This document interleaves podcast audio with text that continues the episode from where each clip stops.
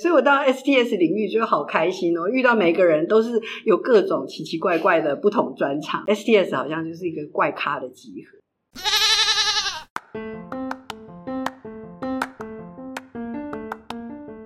Hello，各位听众，大家好，欢迎来到我们第二集的 STS 在台协会的录音。那我们这一集呢，邀请到的是阳明科技与社会研究所的林一平老师。嗨，呃，各位听众，大家好，我是林宜萍。据我知道呢，宜萍老师接触 STS 主要是从《女人与水》这篇文章开始的嘛。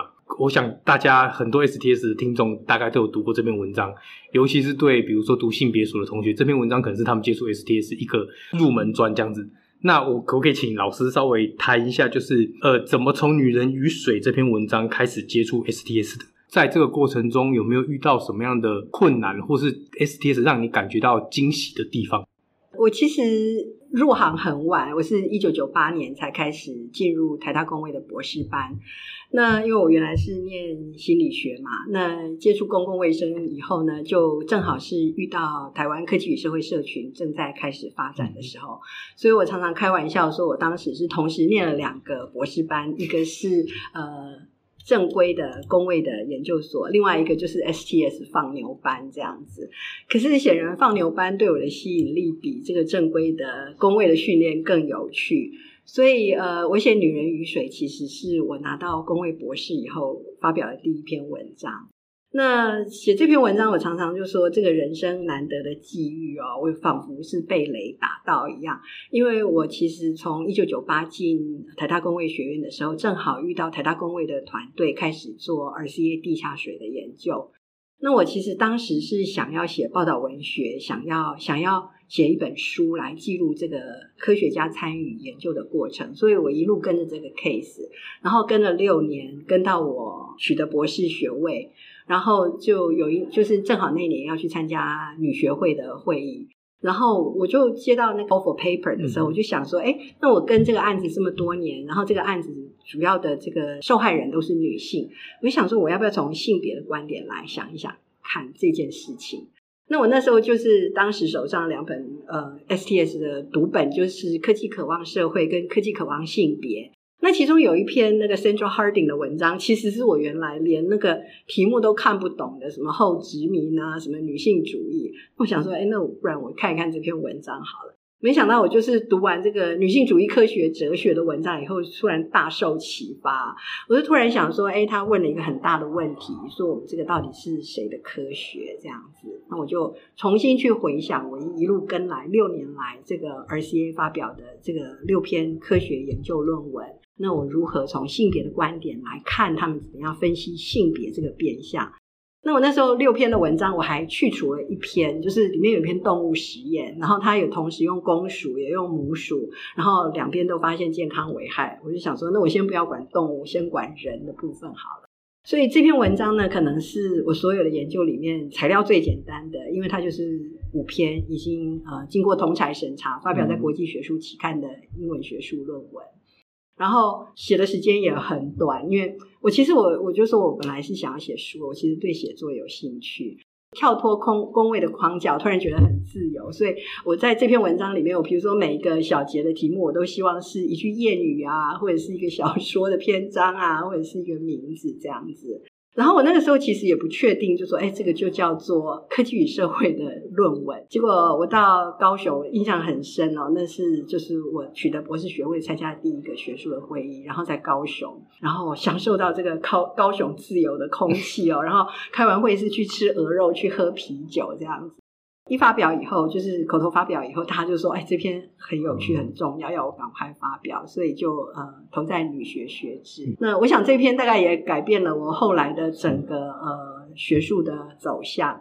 那我常常开玩笑就说，我就凭这篇论文，我就从工位就转到就当时刚成立的科技与社会研究所。然后从此，我大概所有的研究里面，我都会特别去看一下性别这个变相。刚刚的意思是说，其实，在写这篇文章的时候，其实还没有非常清楚的 STS 的意思，嗯，可是已经有性别的意思。是，那其实是因为读到了那那两本 STS 的读本，才惊醒到说，科学里面其实有很多性别的问题在里面。写作的过程中有没有什么困难，还是说就是很顺的就就写下去就完成了这样？对，其实就说我说到那两本读本，其实我说我念的是 STS 放牛班嘛。嗯、其实那两本读本翻译的过程当中，我也参与了什么飞牛营啊，比如说他翻译完以后，哦 okay、他都请一个人在做译评。那我就印象很深哦，因为那时候就是说，哎，一直被叫，因为我叫怡萍嘛，然后就说，哎，他是那篇的译评。我想说，到底谁一直在叫？所以其实那两本书的那个编辑的过程，我就说我我受到了很多 STS 跟性别的启发。所以是因为参加那个飞牛营，才开始算是比较具体的进入台湾 STS 这个社群里面。对对，那个时候就说台湾 STS 社群非常非常热情的在网罗，就是不同训练背景的人嘛。那我觉得对一个博士班研究生来讲是非常有吸引力的。他请很多国外重量级的学者来演讲啊，然后办非常多的活动，然后这个每每项活动都好吃又好玩。所以我后来常常就说，开会就一定要好吃又好玩，就会吸引到一些像那时候在博士班念的非常苦闷的人，然后我就会去参加，然后就就受到很大的吸引。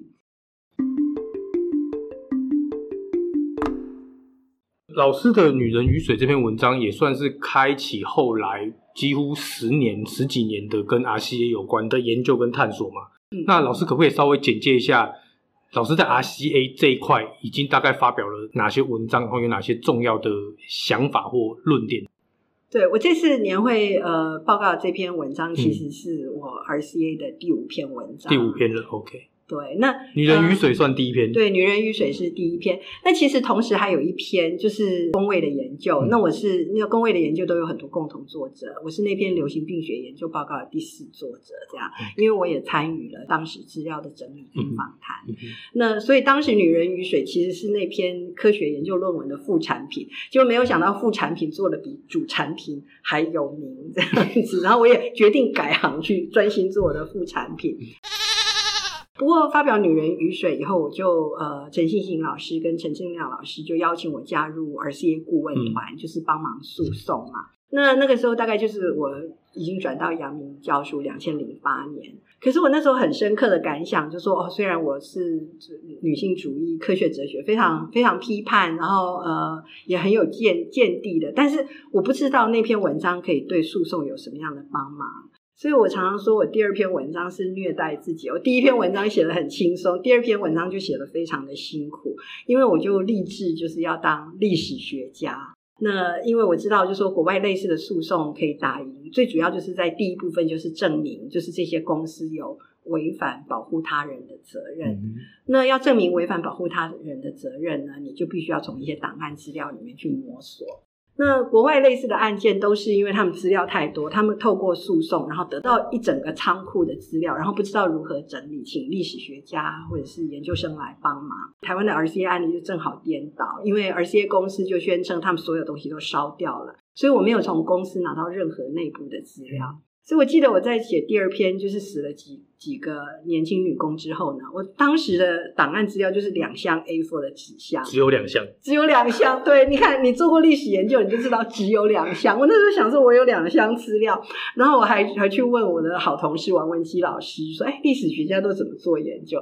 他说白眼都翻到天花板去了。他说：“你就看资料。”他说：“哦，看资料要……可是没有资料，问题是现在 对，问题是资料很少。那、嗯、可是我想是再少的资料，你大概仔细看都还可以从里面开。可以找到一些新的资料，所以我刚才在呃年会里面报告的那篇论文就在讲，就是我怎么样从两箱资料，然后变成现在没有到一整个仓库啊，但是已经把我的书房搞得乱七八糟，大概就是又又生了很多新的。所以这些资料越来越多的有一个原因，是因为在这这十几年间，一平老师跟信行老师参与 RCA 的这个诉讼过程，才累积出来越来越多的东西嘛。是是，就是说有两个原因，一个是我们从两箱的资料里面又发掘新的资料，比如说我在劳委会的一年的报告书里面就发现他们曾经做过一个排气再循环的可行性研究，然后我就把那个放进 Google，就找到一篇台大环工所的硕士论文，然后去找到一个证人张耿辉，他就是在公司营运期间曾经进去。测量过他的作业环境的。所以你看，我又多了一本硕士论文，对不对？然后另外一个就是这个诉讼实在是打太久了，那因为打很久，所以国际组织就是相继发表关于这些毒性化学物质新的报告。所以，包括国际癌症分类组织把三氯乙烯从原来可能的致癌物升级为第一类的呃确定的致癌物，包括美国环保署发布了三氯乙烯、四氯乙烯完整的健康评估的报告，包括美国 CDC 开始做呃三氯乙烯、苯氯乙烯混合有机溶剂的健康效应，所以那个资料就越来越多。那这些毒物的调查在台湾本土都很少吗？呃，其实有啊，有我就是我刚开始女人与水的时候有六篇，嗯，嗯，然后后来在参与诉讼的时候，后来台大公卫学院就是我也参与的，就是说共同作者，后来又有三篇嘛，嗯、所以事实上有九篇台湾本土的研究。那这也是刚才在会议里面，就是听众们或者是现场也有法律背景的学生，嗯、大家最感兴趣的，就是说为什么这些明明是针对 RCA 案所做的研究，为什么在法官心目中好像排序很低？台湾的法官，我想这个是有别于国外的诉讼。台湾的法官不喜欢这种有高度争议的，因为这九篇文章呢，都有一边的学者说它是有关的，另外一篇的学者说，诶，他可能研究方法有缺陷啊，或者是他的结论其实是不确定的。所以后来我们目前有五份胜诉的判决书，法官采纳的都是国际组织的资料，都是采纳国际癌症分类组织啊、美国环保署啊、美国 CDC，所以这个是就说。本案就是 RCA 案最特别的一件事，可是这不会有一种就是脉络上面的落差吗？比如说，如果这个案子是在台湾，而且是在台湾，那台湾本土研究照理说应该被采用才对啊，不应该用国外的啊。没错，所以这个其实就是我从女人与水一直到我的第二篇文章，我的核心关怀，就是说其实这个科学里面它的性别、阶级、种族，对不对？就是说我们是一个一个开发中国家，我们这边发生的案子，我们的学者做的研究。然后呢，他没有办法很快得到国际的认证，或者是他投稿的过程也不顺利，因为国际上他没有类似的案子。然后等到我们好不容易发表在国际学术期刊了，可是呢，我们的法官呢又因为被告那边请了很多国际的专家，说啊，你的研究方法有缺陷啊，你的资料不完整啊，哎啊，国际组织都没有这样说，为什么你们会跑出这么多的癌症来这样子？可以想象老师们在打 RCA 这个官司的时候会遇到什么样的困难跟辛苦。那在这个过程中，老师应该有跟非常多的律师做合作嘛？在合作过程中有没有什么有趣？毕竟学界跟跟这种呃业界可能会有一些使用的语言不同啊，或是想法不同。老师能不能谈一谈这中间过程的有趣或是辛苦？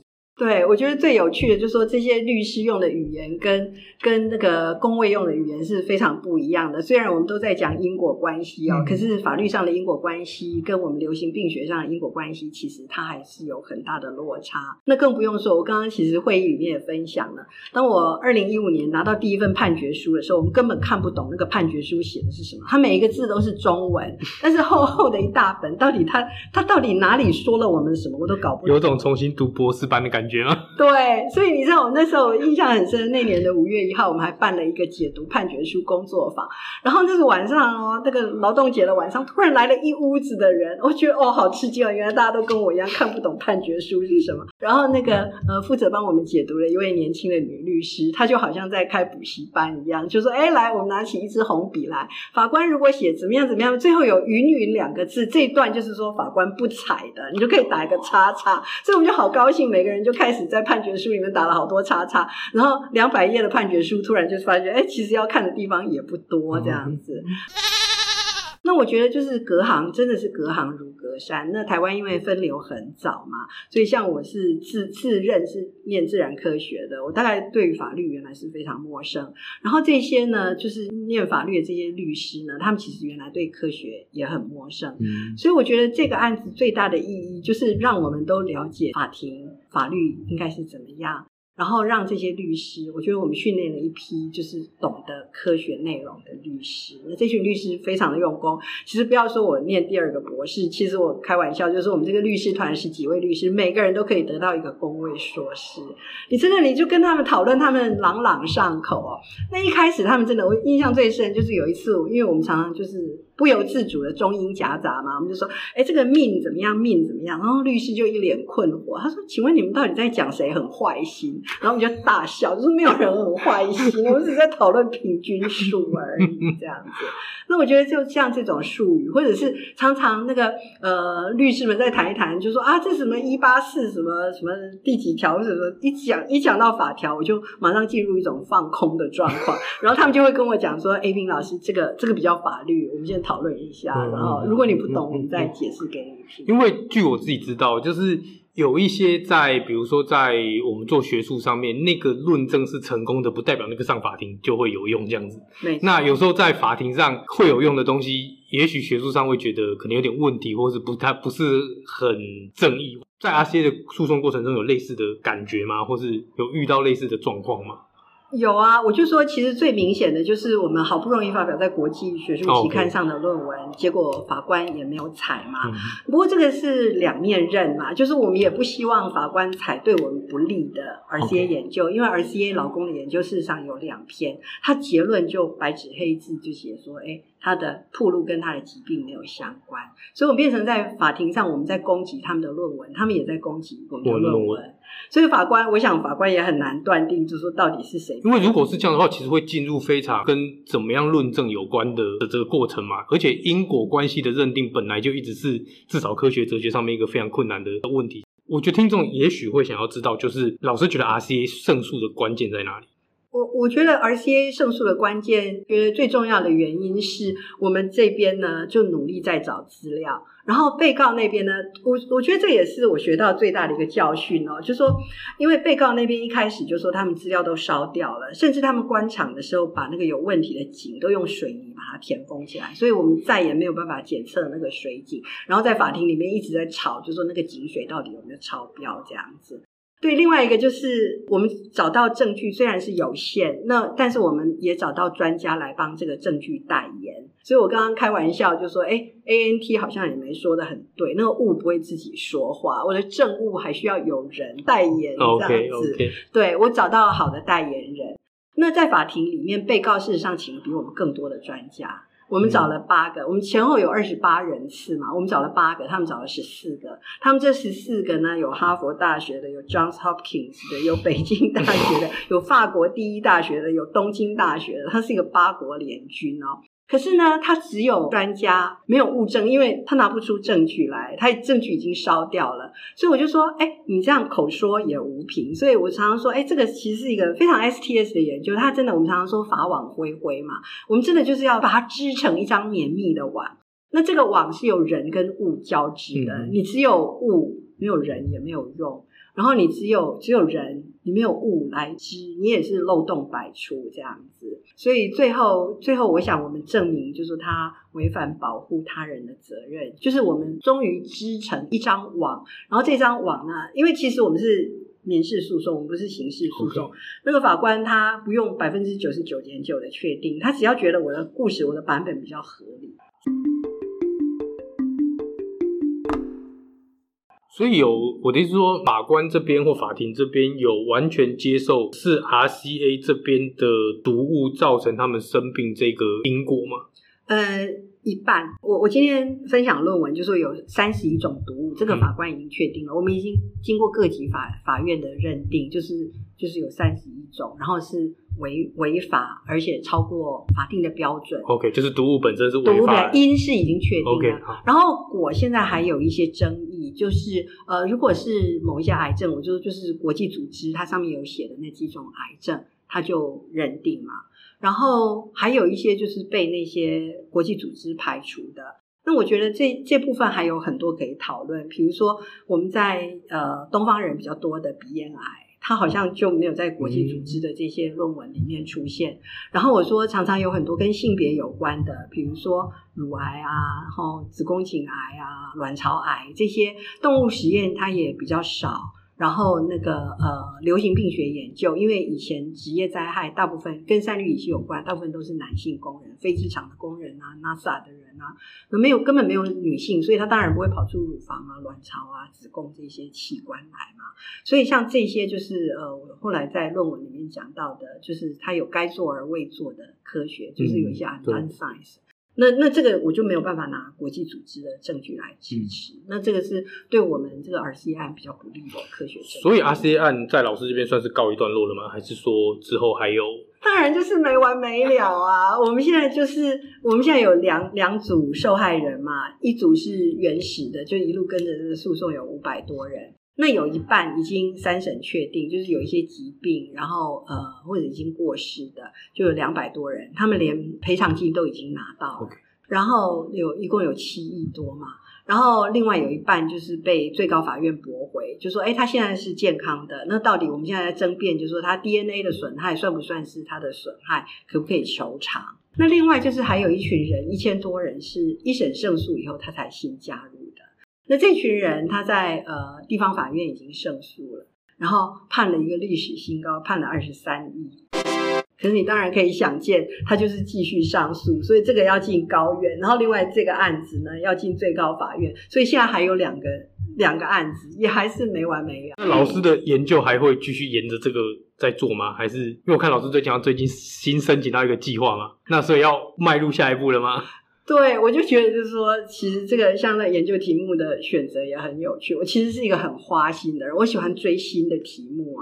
然后我我就看到那个新的题目，我就觉得啊，好刺激！我可以看到一些新的材料。可是像 RCA 案就是没完没了，我真不敢相信，像我这样的人，然后跟这个案子可以跟这么久，而且它还没有结束的意思。那我当然会继续跟下去。我觉得那个头都洗下去了，那我要把它洗完这样子。对，我现在只希望就是说，哎，他可不可以在我退休之前。前赶快这个事情结案，因为我说我想写书嘛，很多人就问我说，你为什么不写书？我都想说，我都没看到结局，你知道我到底要书要怎么写这样子。嗯。呃，除了 RCA 之外，我知道老师还有写过一些其他的文章，在这个过程中，比如说有一篇疟疾跟蚊子的文章嘛。老师要不要谈一谈？就是说，除了 RCA 这这一系列文章之外，老师还写过哪些文章？然后。最喜欢自己最喜欢的是哪一篇？或写起来最开心、最快乐的是哪一篇？这样。对，我想写起来没有比这个《女人与水》更快乐了，因为它材料很简单，然后论点很清楚，然后读的效果很好，效果很好。然后呃，我觉得历史的研究就比较辛苦，像那个疟疾那篇文章，其实也很有趣。它其实是我进台大公卫博士班一年级的时候写的一篇期末报告。然后我其实很想用疟疾、用传染病当我的博士论文的主题，可是当时公卫的很多老师们就说。疟疾，台湾根本已经没有疟疾了，为什么要用疟疾当博士论文的主题？就是说在工位领域，工位的博士其实不太喜欢历史的题目，这样子，嗯、就说登革热啊，或者是 SARS 啊，或者是比如说像 COVID nineteen 这样子，当前的重要议题，大家都会觉得这是工位应该要做的题目。嗯那我这个题目就就是放了一阵子，可是我就觉得，就说，哎，这个 DDT 这个，然后跟跟疟疾就很有趣嘛，所以后来这篇呃 DDT 这个对蚊子宣战这篇论文是被中研院的工卫史的团队，就是那时候梁启之老师带领了一群人，然后一直在做工卫史，然后他觉得里面需要有工卫背景的人，所以我加入那个团队以后，我也是受到很多鼓励。就是说，哎，应该继续写。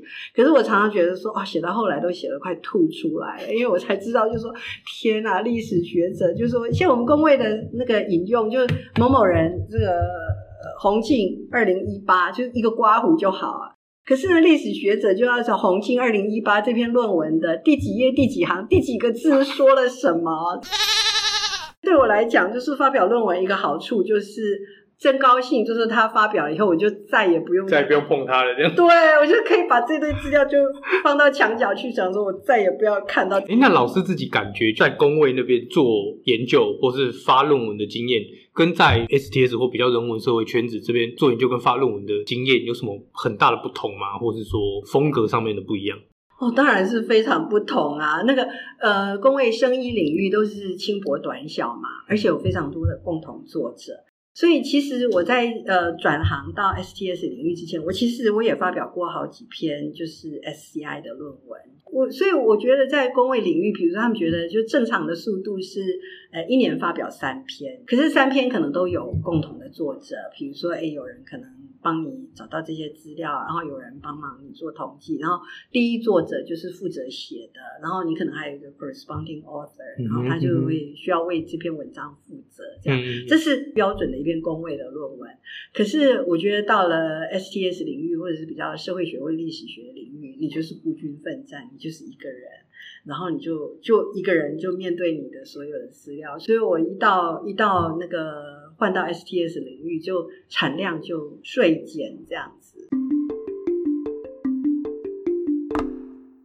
那呃，刚已经聊了蛮多的学术话题，然后因为老师应该有看到我们在粉丝页有请大家有什么问题想要问老师，大家显然都对学术以外的事情感到非常有兴趣，这样子。就帮粉丝们问一下老师问题。首先是，呃，老师如果不不做研究的时候都在干嘛？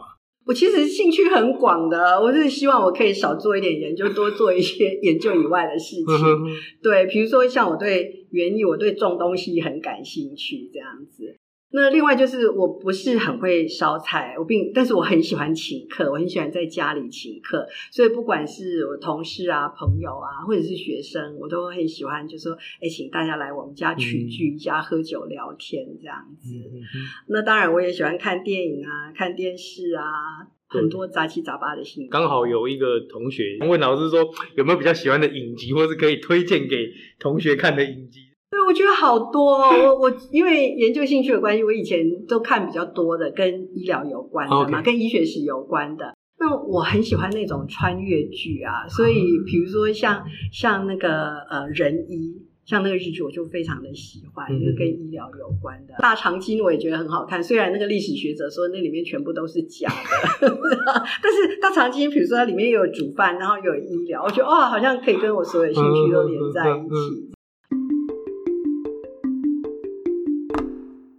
好，我们学生对老师的有一个印象就是，呃，觉得老师好像做研究都很快乐。那我们就比较好奇，说老师平常会不会觉得有时候会觉得做研究很有压力啊，写论文会有压力？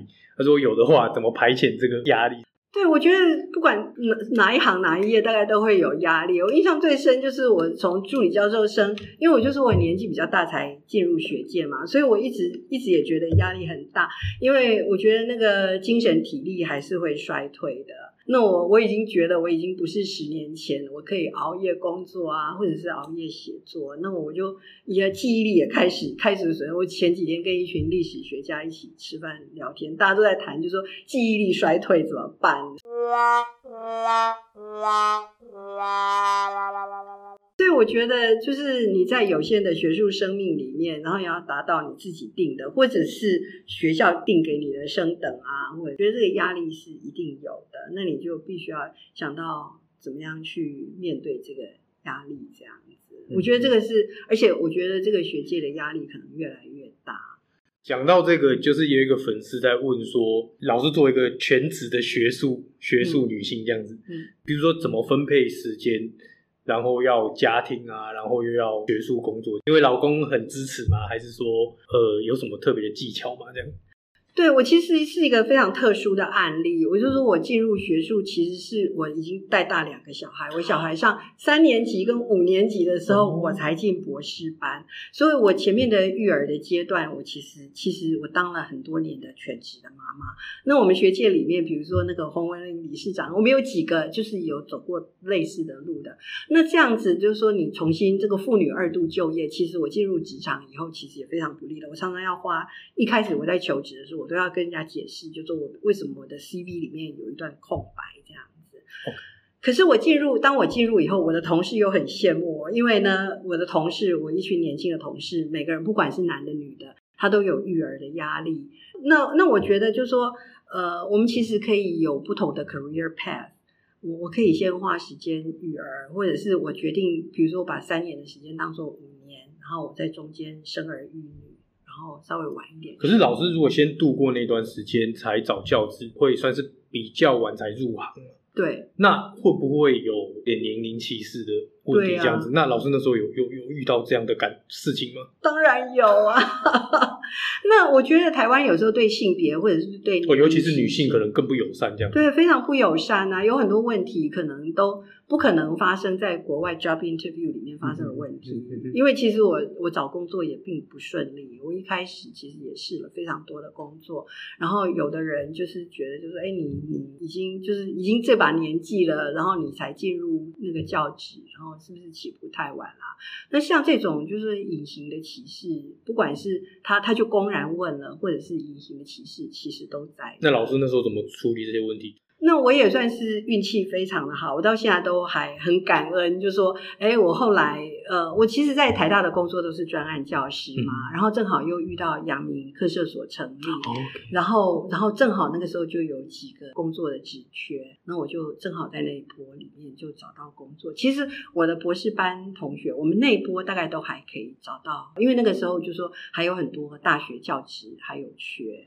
所以，其实《女人与水》那篇文章真的是 stepping stone 哎，是啊，就是因为那个文章让老师找到一个新的可以发挥的领域，没错，然后又有刚好刚好可以有进入的空间跟时机都在这样子，对对。Okay.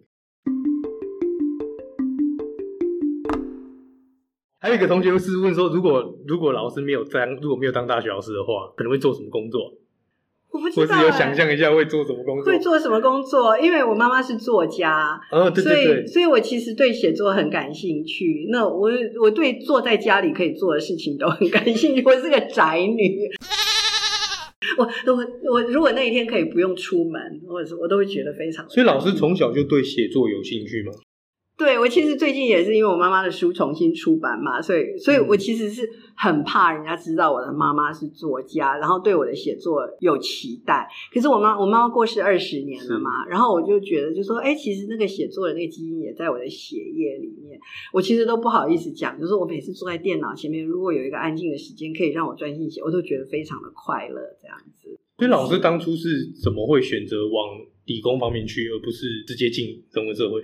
哦，对啊，像这个这个也很有趣。我就说这个跟童年的遭遇有关啊，因为因为我妈妈是作家，所以她她当然她也对我们的写作都有期待，所以我从小就说哦，我不是，我对理工科比较感兴趣。所以像我那时候念大学的时候，我就挑了一个像心理学，就是介于虽然他在理学院，可是他可能是理学院里面最人文。对，所以我到 STS 领域就好开心哦，遇到每个人都是有各种奇奇怪怪的不同专长的人，这样子。嗯嗯嗯所以 STS 好像就是一个怪咖的集合。所以老师早期就像台湾社会的爸爸妈妈都比较希望小孩子读理工，所以嗯，就去读了这样子。对，呃，其实也不是我爸妈的期望。我如果去，像我妹妹就念法律啊，嗯、我就说我可能是要逃避来自家家庭的压力。我就就是我是一个懒惰的学生，我地理历史就很烂，所以我我上大学的时候，我常常被我同学笑，就说：“哎，你还是对理工感兴趣，所以念念理工。”我好像是因为地理历史太烂，然后就说不得不念理工科这样子。所以我觉得那个也是那个上天的惩罚，就是惩罚我去，因为历史跟地理。太烂，就是去做历史的研究，这样。就是我们每个受访者基本上都会一定要会问一个问题啊，因为这是一个 STS 的 podcast 嘛。STS 发展的过程中，这个问题一直在生成，就是老师觉得什么是 STS？这题太难，我可能对这题还是会 fail 的。就老师自己的感觉。对，我觉得 STS 真的对我来讲是一个 making and doing 的学科。因为其实我们工位每一篇研究也会被人家问，就说：“哎，你的 policy implication 是什么？你对政策会有什么样的贡献？”可是说归说，那我觉得那个呃，STS 真的就是卷起袖子来去做的这件事情。那我觉得最感动的是，就是我从工位转到 STS 领域以后。我参与 RCA 的研究，其实有我整个社群的支持，不是来跟我讲说，哎，加油，这个研究很重要，就是哎，有什么我可以帮忙的。所以像我们也出过 STA 那个 RCA 的专辑，然后有法律的，有哲学的，有不同领域的学者都一起来参与。嗯、然后呃，但像我也是在我们 STS 所的教学里面，我每个学期，因为我们的诉讼没完没了嘛，每个学期我都带学生去法庭观察，嗯、去旁听开庭。那我们所的老师也都一直非常支持。科技部也非常支持，就是我们 STS 领域。我前前后后，我那天算了一下，我不晓得前前后后有拿了多少年。我想，呃，加起来可能也有超过十年，都是跟 RCA 有关的研究。那在生医领域啊，我很难想象，就说你好像一直都还没有产出，然后人家就愿意一直投资你这样子。我觉得这是很大的不同哎、